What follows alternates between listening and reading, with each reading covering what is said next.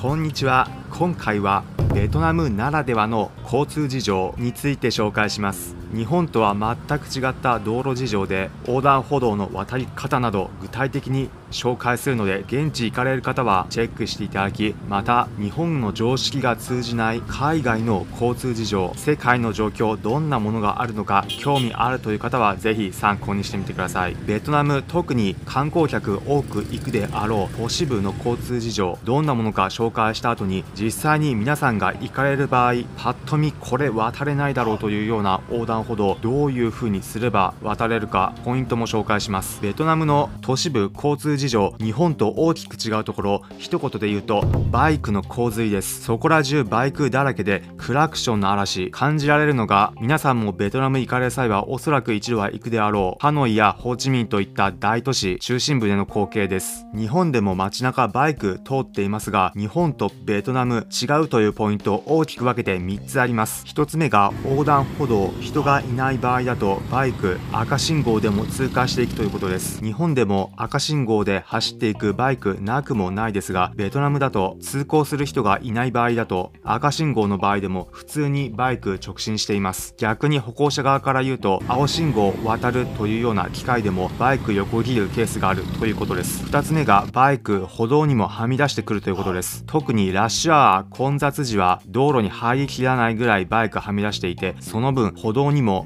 バイク侵入して走っています。背景についても解説すると、ベトナム、日本よりも車道と歩道の間の段差が斜めになっているというのがあります。なので、車道から歩道にバイクで乗り上げやすいので、歩道を通っていくバイクも多いということになっています。そして3つ目が逆走しているバイクもいるということです。日本では逆走しているバイクまずいないかと思いますが、ベトナムだと道路の端側、たまに逆走しているバイク見かけることあります。日本は左側通行ですが、ベトナムは右側通行です。なので、例えば道路の一番右側であれば、たまに逆方向を逆走しているバイクがいます。そういったバイク、長い距離を逆走しているというわけではなく、ちょっとした距離、例えば数軒先の商店へ行くといった場合、進行方向逆の道を通った方が早く着けるので、道路の端側通っているといった形です。そういったベトナムの日本とは違ったバイク事情を踏まえて、皆さんが初見者殺しのバイクの洪水だらけの横断歩道を渡るとき、どのようにすれば渡りやすいのか、ポイント3つあります。1つ目が様子見をしないということです。日本だと横断歩道を渡るときにながらスマホなどをしながら渡っている方も中にはいるかと思いますがベトナムでは都市部ながらスマホで横断